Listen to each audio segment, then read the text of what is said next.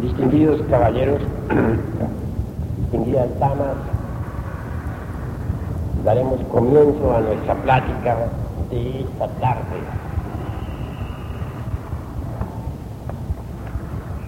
Dentro del terreno de lo psicológico y parapsicológico existen ciertamente sorpresas extraordinarias.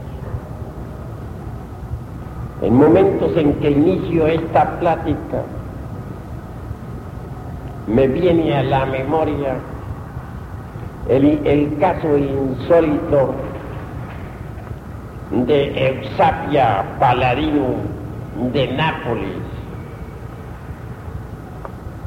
En presencia de esta mujer se sucedían fenómenos parapsicológicos extraordinarios. Sabios escépticos, materialistas de toda Europa viajaron hacia Nápoles con el propósito de desenmascarar el fraude, como lo decían en aquellos días. Realmente, tal caso asombraba para analizar las cuestiones meramente parapsicológicas de Eusapia Paladino, hubo que organizar todo un laboratorio. No faltaban allí básculas delicadísimas, papel fosforescente, yeso, placas fotográficas muy sensibles, aparatos de música entre cajas de acero debidamente electrizadas con alta tensión, etcétera. Este caso parapsicológico era formidable. Eusapia Paladino fue sentada en una silla muy especial. De lado y lado se colocaron postes de acero. Se le envolvió en alambres de cobre hasta sus, las, las orejas, los agujeros de las orejas donde van siempre los aretes de las mujeres, fueron traspasados con alambres. Sus dedos, su cuerpo entero, con el propósito de conjurar cualquier fraude. Se le ató a los postes de acero, en forma tal que cualquier movimiento se hacía imposible. Se intentaba durante los experimentos parapsicológicos mover siquiera un dedo resonaba un timbre. Se examinó el cuerpo de la presunta paciente. La urea normal. No se encontró albúmina en sus riñones. La sangre negativo total. El funcionamiento hepático normal, no se hallaron cálculos en la vesícula biliar, el examen iridológico demostró un organismo sano.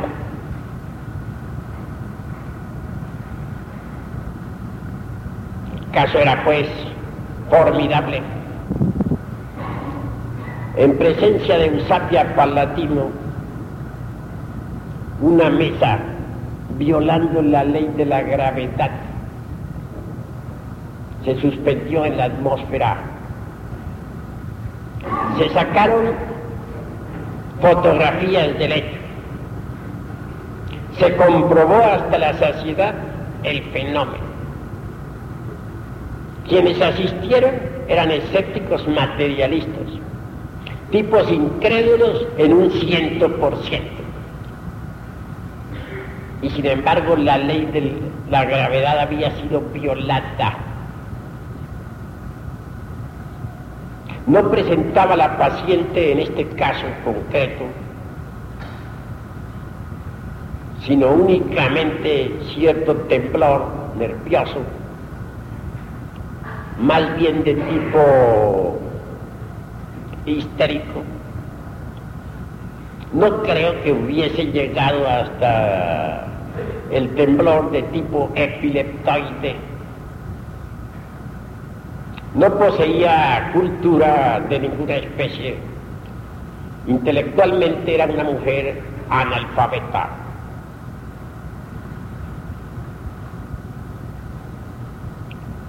Continuando con aquellos experimentos de tipo parapsicológico, acaeció que un una bandolina que se hallaba en el suelo del laboratorio flotó en la atmósfera circundante. Y lo más extraordinario es que resonaba con una música armoniosa, como si manos metafísicas la estuviesen haciendo vibrar. El examen hecho en tal caso no demostró fraude. Quienes estaban no eran tipos fanáticos, pues eran eh, absolutamente escépticos, incrédulos en un ciento por ciento. Y, y la bandolina flotaba en el ambiente circundante. La madre de Botassi, un científico muerto, digo, una, la madre de un científico, muerta ella, hacía algunos años, apareció en medio del laboratorio, se sacaron fotografías. Los científicos no se dejaron llevar de las emociones inferiores.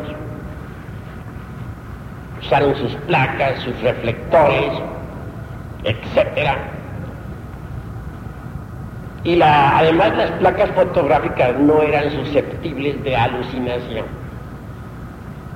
Podríamos aceptar la palabra alucinación, pero no es concebible que las placas fotográficas puedan pasar por el proceso de la alucinación.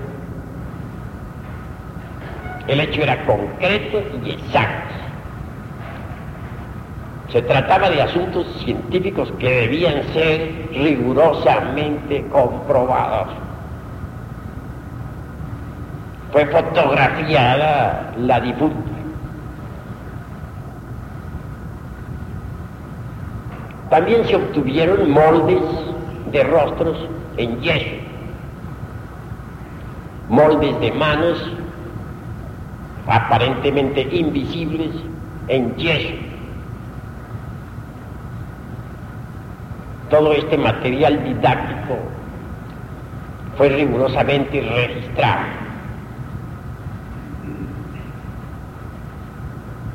Fenómenos pues insólitos dentro del terreno mismo de lo parapsicológico.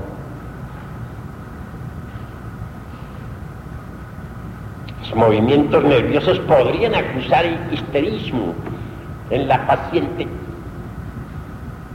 no hubo huellas de, o, no se registraron temblores nerviosos de tipo epileptoide. Todo esto pues lo hago notar aquí ante ustedes dentro del terreno exclusivo parapsicológico. Claro, aquellos científicos incrédulos regresaron a sus países de origen absolutamente convencidos de lo metafísico. De pronto no pudieron ellos sentar teorías, se limitaron a registrar fenómenos. Y creo que esto es más que suficiente para reflexiones. Que se pueda inferir de tales fenómenos algunas teorías interesantes es innegable. Teoría significa procesión de ideas. Y en este caso, cada cual es libre de sentar su teoría. Yo me limito a citar fenómenos.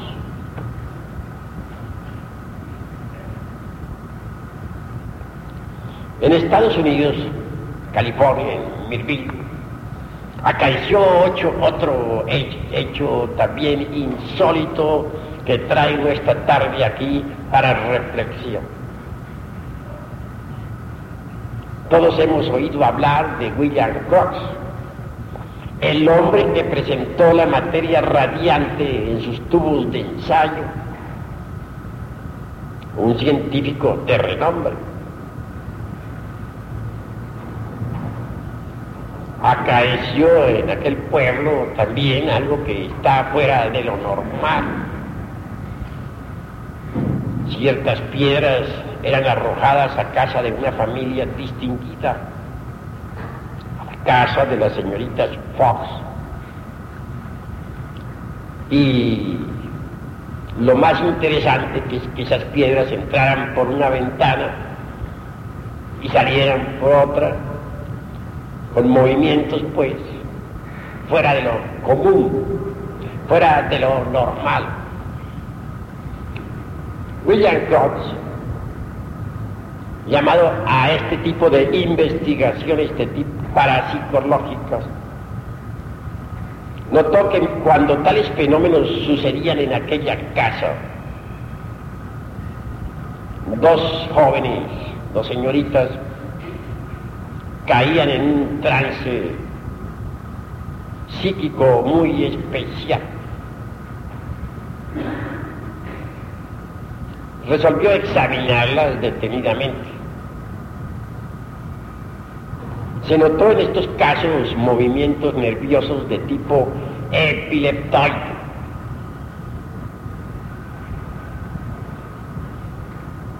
Y esto es bastante interesante. Llegaban estas damas no solo a la hipnosis, sino en un estadio más avanzado, penetraban hasta la catalepsia. Quienes han estudiado algo de himnología universitaria, saben, sabrán diferenciar muy bien entre lo que es un trance hipnótico y un trance de tipo cataléptico. Podría decirles a ustedes que considero el trance hipnótico como la introducción, dijéramos, al estado cataléptico. Suele ser un poco difícil llevar a un paciente al estado cataléptico dentro del terreno de la vida real. Muchas veces se ha sepultado sepultura a un sujeto en estado cataléptico. Y me viene a la memoria en estos momentos algo que acaecía en Puebla. Allí existía un sepulturero muy interesante, o un jefe de panteón, para ser más claro, muy interesante. Antes de permitir la sepultura de alguien, exigía que se dejase el ataúd, pues, con el difunto, una noche dentro de la capilla, con el propósito de darle oportunidad por si acaso, por si las moscas, como dicen, a que volviera en sí. Este hombre al fin declaró a través de la radio que por lo menos un 50% de los candidatos a sepultura había resucitado. Fue un poco atrevido su concepto. Aún más, se atrevió a citar nombres y apellidos de doctores que dictaron, que firmaron certificados de defunción. Por aquellos días se estaba formando un gran problema con motivo de esas declaraciones en Puebla. Al fin le prohibieron a este hombre seguir hablando. Esto debe invitarnos a la reflexión. ¿Qué diremos nosotros de las momias de Guanajuato? Muchas aparecen en actitudes insólitas, como tratando de abrir una caja, o volteadas boca abajo. Se ve que a muchos, pues, se les ha dado sepultura en estado de catalepsia. Que la ciencia himnológica universitaria capacite a un profesionista para llevar al paciente hasta el estado cataléptico no es imposible. Pero ante todo el profesionista tiene que volverse idóneo en himnología. De lo contrario no sería posible llevar a un paciente hasta el estado cataléptico. Bueno, para no desviarnos tanto del tema, continuaré diciéndoles a ustedes aquellas señoritas Fox de Milipillo llegaban hasta el estado cataléptico. En los análisis hechos, sí existía en este caso movimiento nervioso epileptoide Esto nos invita a la reflexión. Nos acordamos de aquellos posesos del Evangelio Cristo con convulsiones de tipo epiléptico. En todo caso, sí se anotó pues el movimiento nervioso epileptoide en las señoritas Fox de Miripil. Por lo demás, el análisis no demostró ningún órgano afectado en particular.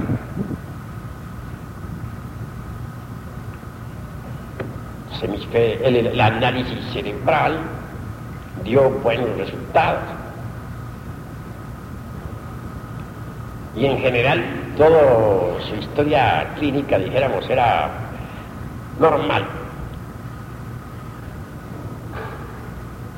Cuando estas damas caían en catalepsia se obtenía cierta materialización fantasmal fuera de lo común.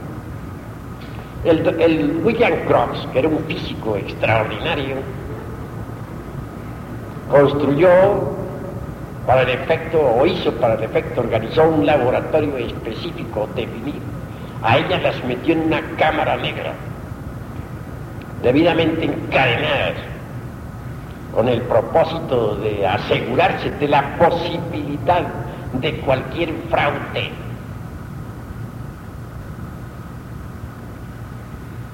Una vez en catalepsia aquellas damas venían los fenómenos.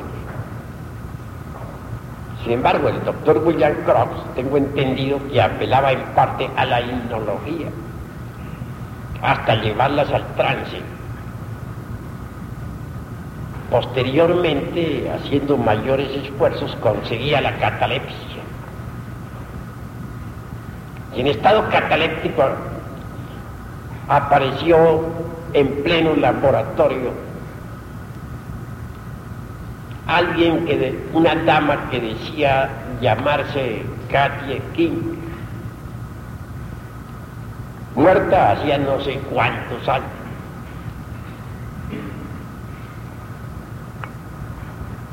todos los científicos que vinieron a los experimentos parapsicológicos del doctor William Crookes, eminente físico, descubridor de la materia en estado radiante, eran gente escéptica. No habían allí, no había allí religiosos, ni fanáticos de ningún tipo.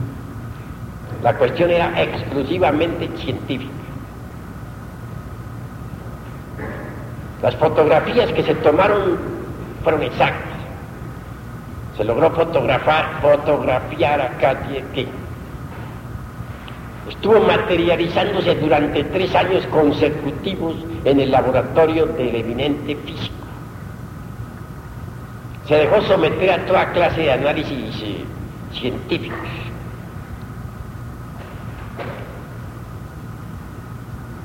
Y después de tres años, lentamente y en presencia de todos los sabios, se desmaterializó, dejando sin embargo un bucle de cabello allí como testimonio. Dijo, he cumplido una misión, he demostrado que más allá de la tumba hay algo, algo distinto, algo diferente. A eso he venido, ya cumplida mi misión, me retiro. Abrazó a todos los sabios y en presencia de todos ellos lentamente se fue desmaterializando como para que no creyeran que se trataba de simples alucinaciones, dejó un, bucle de cabello. Ante hechos insólitos, tan crudos, tan realistas, francamente no concibo cómo pueda existir todavía el escepticismo materialista, máxime cuando en la Universidad de Ciencias Psíquicas de Londres Existe muchísima documentación parapsicológica. Algo que nos asombra es, es que por esta época de la escéptica Rusia marxista-leninista esté viniendo ahora la mayor cantidad de material didáctico parapsicológico. Han inventado los rusos un aparato un aparato extraordinario mediante el cual es posible percibir y hasta fotografiar el fondo vital orgánico. Tal fondo vital visto a través de ese aparato recibió en Rusia el nombre específico definido de cuerpo bioplástico. Se le ha estudiado en relación con los órganos, se le ha estudiado en, fuera de los órganos. Se le ha fotografiado, se ha fotografiado al cuerpo vital detenidamente.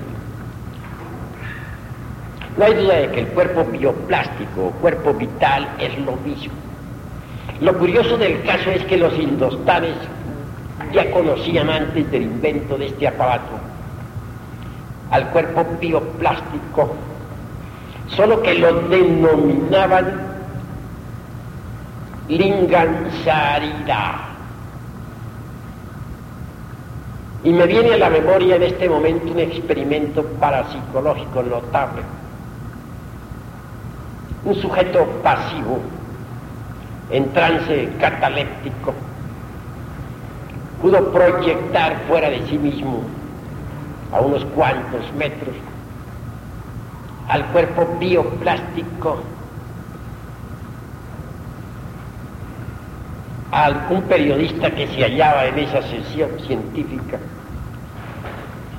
Sacó su pistola y disparó contra tal cuerpo que se había hecho visible y tangible a pocos metros frente al sujeto cataléptico. Lo interesante de esta cuestión fue que la bala hubiera ido a parar exactamente al ventrículo izquierdo del corazón del sujeto cataléptico. Obviamente este murió. Pero yo me preguntaría y le preguntaría a ustedes como personas cultas, ¿cómo es posible que una bala disparada a distancia contra un objeto A. Aparezca de pronto en, uno, en una persona B, situada al lado del que ha disparado, tal vez, dirían ustedes, podría suceder ese hecho. Si se hubiese sido víctima de una alucinación o si el sujeto pasivo hubiera intentado un truco colocándose él mismo de blanco para la bala. Pero el caso es que el sujeto pasivo estaba al lado del periodista. Junto al sujeto pasivo habían otros controlando el experimento. Esto escapa perfectamente a las leyes de la física, como escapa el mesón K, por ejemplo, a la ley de la paridad. Bien saben ustedes, en física ha llamado la atención que el famoso mesón K se burle de la ley de la paridad. Parece interferido el mesón K por leyes de un universo que yo llamaría universo paralelo. Considero que el concepto de universos paralelos resiste cualquier análisis, máxime cuando se ahonda dentro de los misterios del mesón K. Bien, obviamente vemos pues que el cuerpo bioplástico tiene realidad. Eminentes hombres dedicados a la ciencia de la parapsicología, ahondando por este camino de los rusos, han descubierto cuatro cualidades específicas del cuerpo vital o cuerpo bioplástico. A. Está íntimamente relacionado con los procesos bioquímicos, tanto de asimilación como de eliminación. B.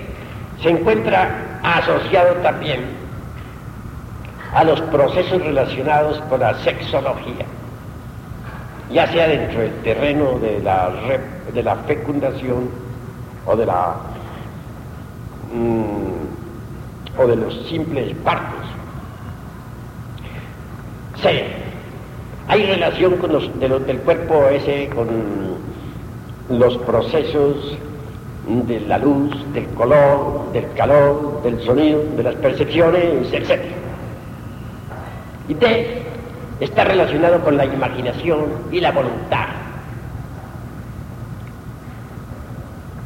Yo creo que don Emmanuel Kant, el filósofo de Königsberg, el autor maravilloso de la crítica de la razón práctica y de la crítica de la razón pura, tuvo gran razón al asegurar la necesidad de un nesus formativus para el organismo humano. Tal nesus formativus sería incuestionablemente el cuerpo bioplástico ruso. Ahondando por este camino llegamos a la conclusión de que un cuerpo puramente bioquímico, fisiológico, anatómico, no puede existir sin nesos formativos. Tampoco yo podría concebir la existencia de este edificio si no hubieran cimientos para los muros, para las bardas.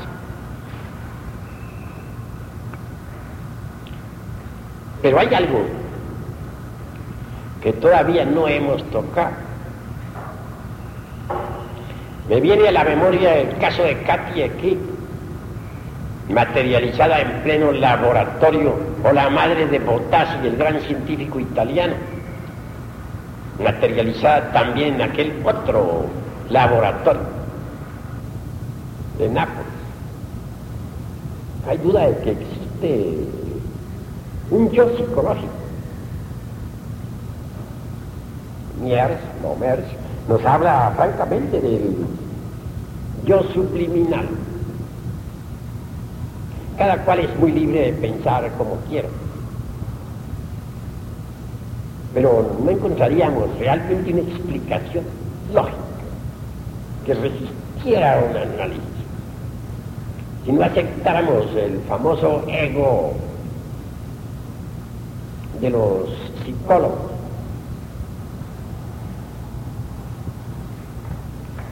No es posible concebir una máquina que pueda por sí misma tener procesos analíticos definitivos,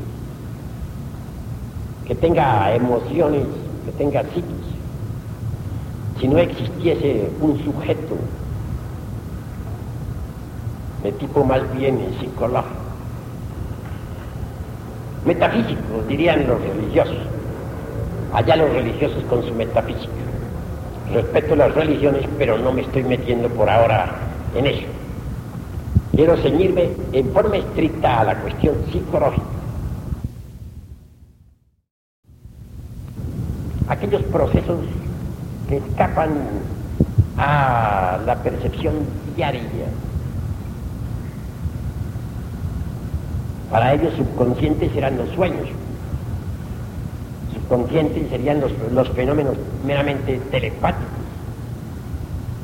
etc. Pero la psicología revolucionaria va más lejos. Considera consciente lo real, aquello que se haya relacionado con los fundamentos mismos de los procesos psicológicos, aquello que está íntimamente vinculado a los intuitos de Kant, a las experiencias directas de lo real, a los éxtasis de los santos. No quiero con eso, con esto hacer demagogia, ni convertirme en un émulo de muchos eh, sapientes, no. Únicamente quiero hablar en forma concreta y exacta. Objetivo es lo real, lo espiritual. Subjetivo lo que no tiene realidad, o lo que tiene una realidad circunstancial, aquello que verdaderamente pertenece al diario bregar por la existencia. Esto que digo en modo alguno puede satisfacer a los académicos, debido al hecho concreto de que en la academia se considera objetivo y real a lo físico y a las, y a las percepciones sensoriales externas y subjetivo a lo que no puede tener realidad física, concreta. Hago esta aclaración para especificar bien el sentido de esta plata. En todo caso, el yo de muchos psicólogos, el yo de la psicología experimental, no lo considero algo meramente objetivo. Digo que es subjetivo en un ciento por ciento, que pertenece a las regiones del subconsciente. Eh, hay asociación entre lo subjetivo y lo subconsciente. Lo subjetivo es subconsciente, lo objetivo es consciente. Considero que yo es subjetivo. Teósofos piensan que existe un yo de tipo superior y lo denominan alter ego. También aceptan un yo inferior. Creen, dicen ellos, que el superior debe dominar al inferior, que cuando eso se logra, nos convertimos en algo así como Mahatmas en el Indostán, es decir, hombres de tipo superior. Allá los teósofos con su concepto. Yo pienso sencillamente que superior e inferior son dos secciones de una misma cosa. Yo superior, yo inferior son dos secciones de lo mismo. En todo caso, el ego, el yo, es subjetivo. Tiene un principio y tiene un fin. El yo en sí mismo, en modo alguno, es algo, dijéramos, permanente, como suponen muchos psicólogos. El yo es algo pluralizado la doctrina de los muchos del Tíbet vale la pena tenerla en cuenta. Creen los tibetanos que dentro de nosotros existen muchos yoes.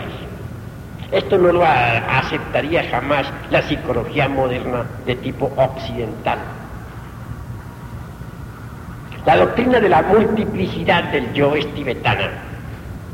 No hay duda también de que los egipcios aceptaron tal doctrina y a los diversos yoes los denominan los demonios de rojos de Set. Así pues, dentro de nosotros hay una multiplicidad de yoes. Los, tibetanos hablan de los agregados psíquicos en la doctrina de los muchos. Considerando las cosas desde ese punto de vista, llegamos a la conclusión de que el yo no es algo permanente. Obviamente, nadie podría aceptar un yo psicológico si no, no lo ha visto desde el punto de vista sensorial. Pero si he citado en alguna forma los fenómenos de la parapsicología, la multiplicidad, los fenómenos obtenidos en Nápoles y en Estados Unidos, lo he hecho con el propósito de que ustedes entiendan que sí ha sido comprobada la realidad de un yo que inclusive continúa después del sepulcro. Solo añado a, esos, a ese punto de vista, dijéramos, fenomenológico, la doctrina tibetana de los muchos. Considero que dentro de cada uno de nosotros hay muchos yoes. Obviamente esto podría darnos una explicación concreta del porqué de las contradicciones psicológicas en los seres humanos yo voy a comer, dice el yo en el estómago. No, no es eso lo que quiero, dice el yo intelectual. Voy a leer un poco. De pronto interviene un tercero en discordia y asegura, voy a dar una caminata en vez de comer o de leer. Es el yo del movimiento. Hay pues una serie de contradicciones psicológicas dentro de nosotros que bien vale la pena tener en cuenta. Además deben saber ustedes, caballeros, damas, que la máquina orgánica está muy bien hecha. Tenemos un cerebro motor o intelectual. Tenemos un centro emocional y eso nadie me lo puede negar.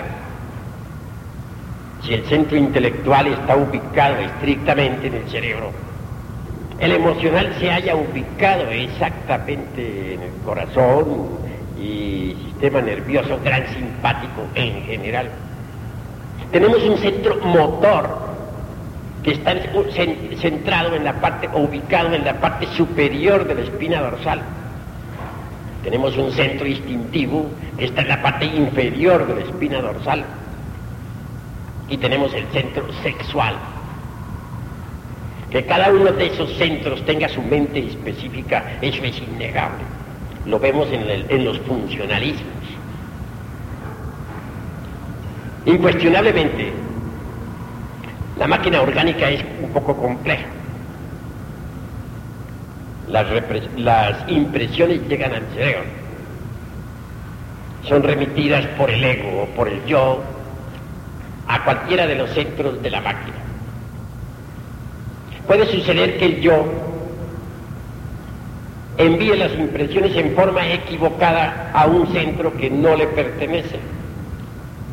Y entonces tenemos eh, un error manifiesto en la personalidad. Suele acaecer, señores, de que muchas veces se confunde un centro por otro. Por ejemplo, una mujer atiende muy bien a un hombre de pronto porque le cae muy simpático, le brinda atenciones específicas de toda clase, etc. Claro, aquellas impresiones llegan al centro intelectual del hombre. Pero puede suceder que el ego o yo remita tales impresiones al centro sexual, por ejemplo. Y entonces el sujeto sienta por esa mujer atracción sexual. O que la remita al centro emocional y entonces el, sujeto llega a creer que esa mujer, por el hecho de haberle brindado tales atenciones, está enamorada de él. Equivocado así, requiere de amores a la, mujer.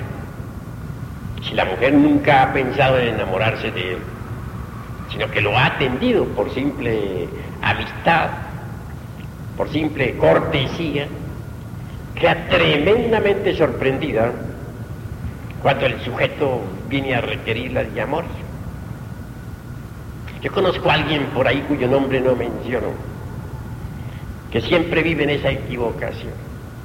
Se equivocó una vez y se sigue equivocando mil veces. El hombre, cada vez que ve a una dama que le atiende, cree que está enamorada. Y de hecho le requiere de amor. las damas, por lo común, quedan tremendamente sorprendidas, puesto que ellas no se han enamorado de él. Así ha conseguido este hombre que gentes que le tenían estimación ahora lo aborrezcan. Conclusión, ya está bastante grandecito y no logra conseguir mujer. Vean ustedes, pues, cuán fácil es eh, enviar las, las impresiones que llegan a través de los sentidos a, a, un, centro que no le corresponde. Si no tuviéramos el yo psicológico, si solamente existiera dentro de nosotros el material psíquico Estoy seguro que en este caso las impresiones serían remitidas exactamente al centro correspondiente de la máquina orgánica. Pero desgraciadamente yo psicológico suele confundir la gimnasia con la magnesia. Incuestionablemente el yo psicológico es un manojo de prejuicios, temores, odios, apetencias, recelos, fornicaciones, adulterios, etcétera, etcétera, etcétera.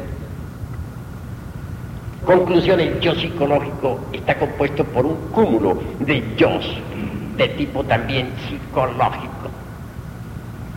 Cada yo tiene los, los tres cerebros, el intelectual, el emocional y el motor instintivo sexual. Conclusión, cada uno de los yoes que en nuestro interior cargamos parece una persona diferente, es una persona diferente. Todos estos yoes que en nuestro interior cargamos riñen por la supremacía, quisieran ser los amos, los señores. Y cuando uno de ellos logra el control total de la máquina orgánica, cree que ha triunfado. Pero no tarda en el momento en que otro lo desplace Consideradas las cosas desde este ángulo, miradas desde este punto de vista, ciertamente no tenemos nosotros todavía un verdadero sentido de responsabilidad moral. El yo, el yo que hoy jura amor eterno a una mujer es desplazado por otro que más tarde por otro que no tiene velas en el entierro. Total, la pobre, el sujeto se retira y la mujer queda decepcionada el yo que hoy jura amor, amor por una gran causa es desplazado más tarde por otro que no tiene que ver nada con ese juramento. El individuo se retira y sus amigos quedan bastante confundidos. No tenemos verdaderamente continuidad de propósitos. ¿Cuántos sujetos ingresan, por ejemplo, a una facultad? Por ejemplo, la facultad de medicina Estoy seguro que no todos los que ingresan van a salir de profesionistas. Algunos se cansan, no vuelven, otros no pueden con la materia, pero es difícil encontrar a alguien que tenga continuidad de propósitos. Así con todas las otras materias facultativas. Si existiera continuidad de propósitos, pues todos podríamos llegar a la meta realmente muchas veces comenzamos a hacer algo y nos cansamos. Pronto cambiamos de idea. ¿Por qué? Porque otro yo desplaza al yo que se había interesado por tal, tal o cual proyecto. La conciencia normal no es la subconsciencia. El yo es subconsciente en un ciento por ciento. Y la esencia o el material psíquico está embotellado en el yo subconsciente. Debido a eso, el yo subconsciente, que es colectivo o grupal, resulta en el fondo fatídico, Porque debido al yo subconsciente, la esencia, el material psíquico, la conciencia, se halla embotellada, se, halla, se procesa en virtud de su propio embotellamiento. Se hace subconsciente y en algunas veces se torna infraconsciente y llega hasta hasta el inconsciente psicológico. Nosotros necesitamos autoexplorar este yo pluralizado de la psicología. Necesitamos de la autoobservación psicológica. Cuando alguien acepta que tiene una psicología, comienza a autoobservarse. Desgraciadamente muy pocos aceptan que tienen que tienen una psicología aceptan más fácil que tienen un cuerpo físico, porque lo pueden tocar, que lo pueden oler, pero no aceptan tan fácilmente que tienen una psicología, porque eso no se puede ver a simple vista, no se puede tocar. Pero si alguien aceptara que tiene una psicología, podría cambiar. Cuando alguien lo acepta, de hecho, comienza a autoobservarse comienza a hacer uso del sentido de la autoobservación psicológica. Cuando alguien comienza a hacer uso de tal sentido, se torna distinto a los demás, se vuelve diferente. Si uno lograra aniquilar completamente al yo psicológico, el material psíquico, la conciencia, podría despertar y la conciencia despierta desarrolla de hecho el sentido espacial. El sentido espacial contiene en sí mismo no solamente a los cinco sentidos ordinarios, sino a muchos otros sentidos que la ciencia oficial ignora. Despertada la conciencia, tal sentido espacial se desarrolla. Pero para que la conciencia despierte, se necesita desintegrar al yo pluralizado de la psicología. Ese yo pluralizado puede desintegrarse si empezamos con la autoobservación psicológica. Es en el terreno de la vida práctica, en relación con nuestros familiares en la casa, o en la calle, o en la escuela, o en el templo, en el campo, donde nuestros defectos escondidos afloran espontáneamente, naturalmente. Y si nos hallamos en estado de alerta percepción, alerta novedad, entonces los vemos.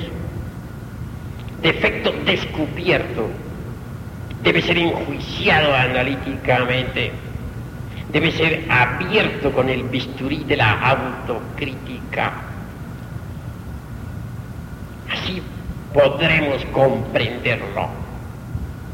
Cuando uno ha comprendido íntegramente un defecto en todos los niveles de la mente, en todos los recovecos del entendimiento, entonces puede desintegrarlo.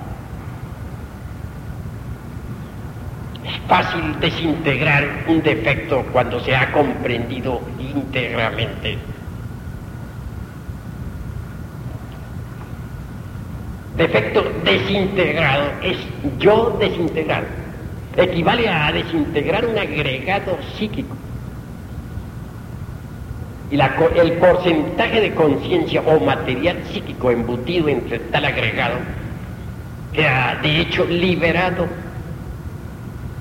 Normalmente la gente tiene un 3% de conciencia digo, de, conciencia despierta y un 97% de subconsciencia.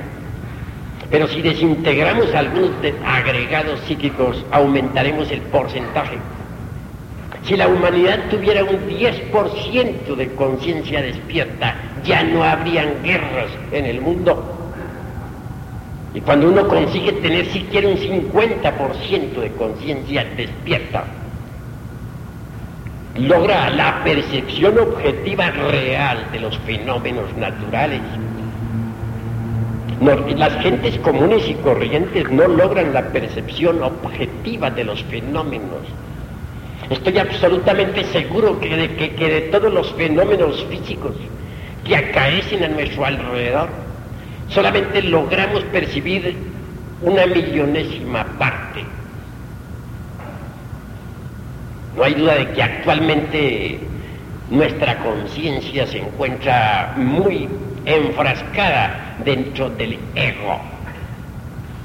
Si lográramos en realidad aniquilar el ciento por ciento del famoso ego o yo pluralizado, lograríamos también el despertar absoluto de la conciencia en un ciento por ciento una conciencia completamente despierta es una conciencia objetiva.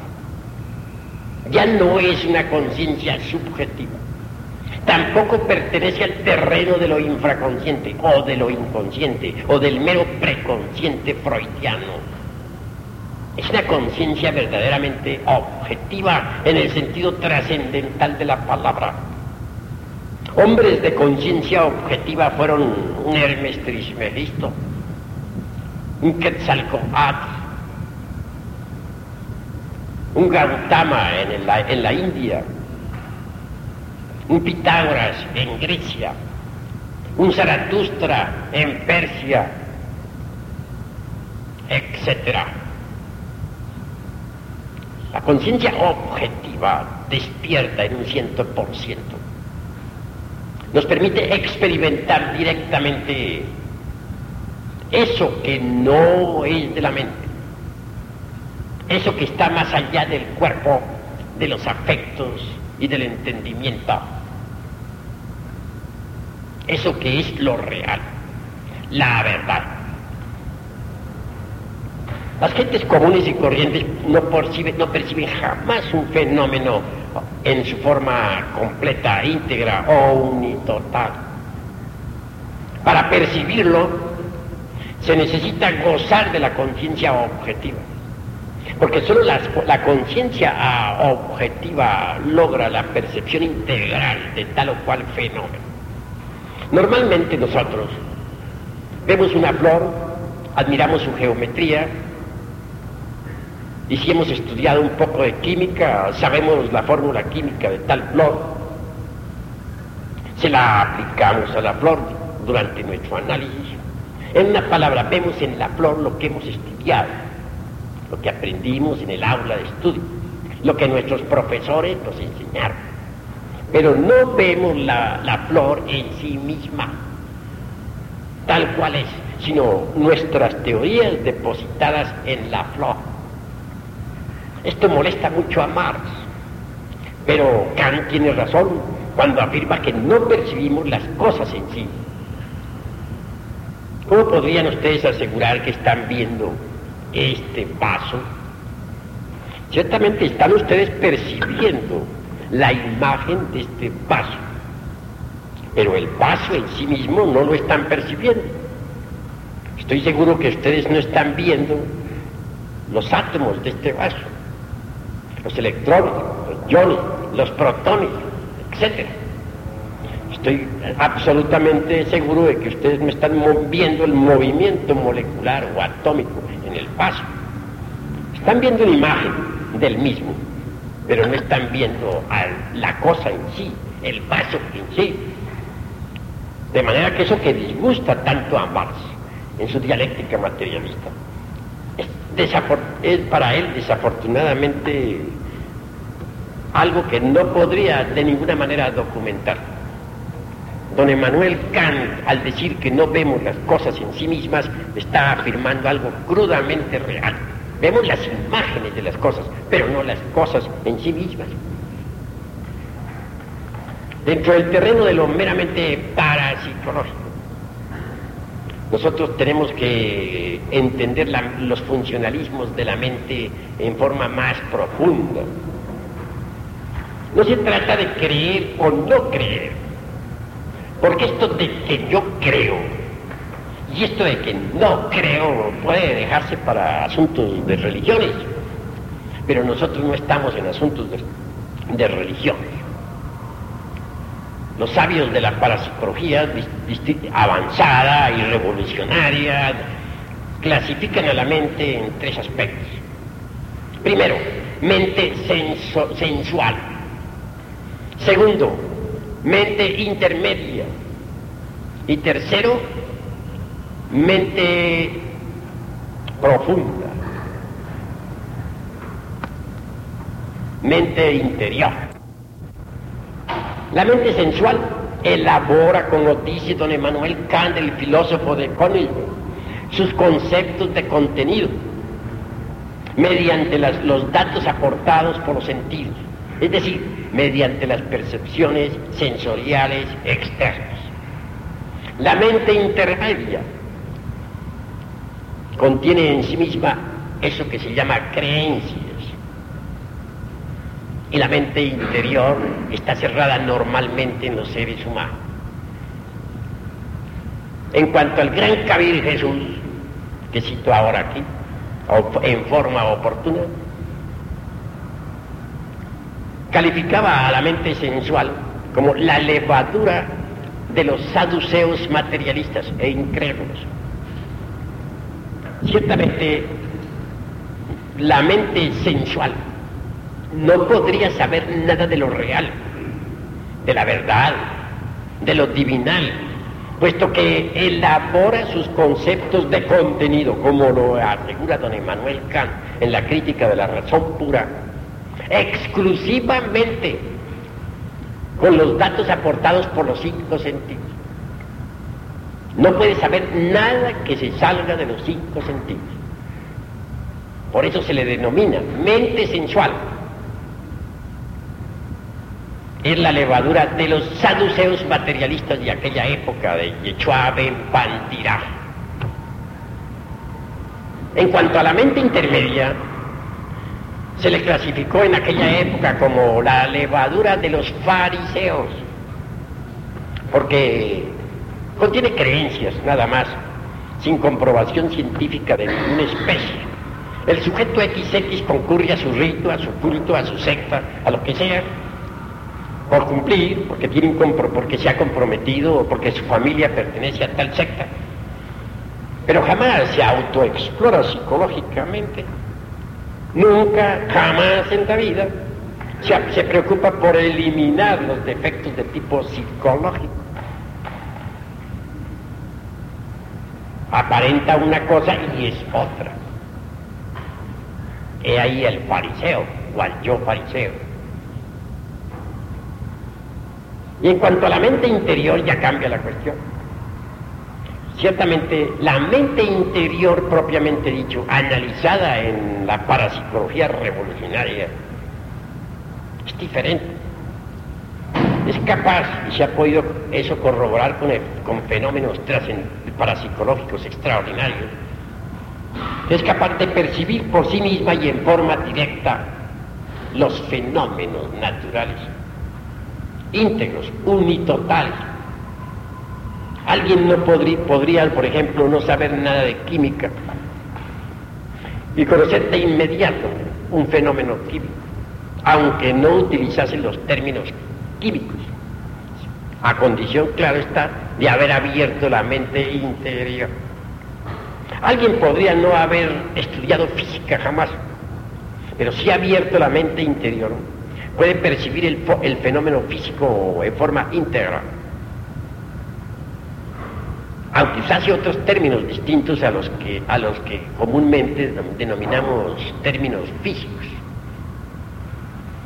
Quien ha abierto la mente interior puede naturalmente experimentar eso que no es del tiempo, eso que es la verdad. Pero para abrir la mente interior se requiere ante todo haber eliminado el yo subliminal de mierda haber destruido todos esos agregados psíquicos que en su conjunto constituyen el mí mismo, el sí mismo, el yo psicológico. Pasar por la aniquilación budista sería loable. Quien se resuelve a pasar por la famosa aniquilación budista, es decir, por la autodestrucción del ego psicológico, logra el absoluto despertar de la conciencia. Cuando la conciencia despierta radicalmente, entonces como secuencia o corolario, se abre la mente interior. Esta no se fundamenta en la fe del carbonero, ni en las creencias, ni en los conceptos materialistas, etc. Tiene como único fundamento la conciencia despierta. Una conciencia despierta es una conciencia que puede captar todos los fenómenos cósmicos y transmitirlos a la mente interior. En estas condiciones la mente interior puede articular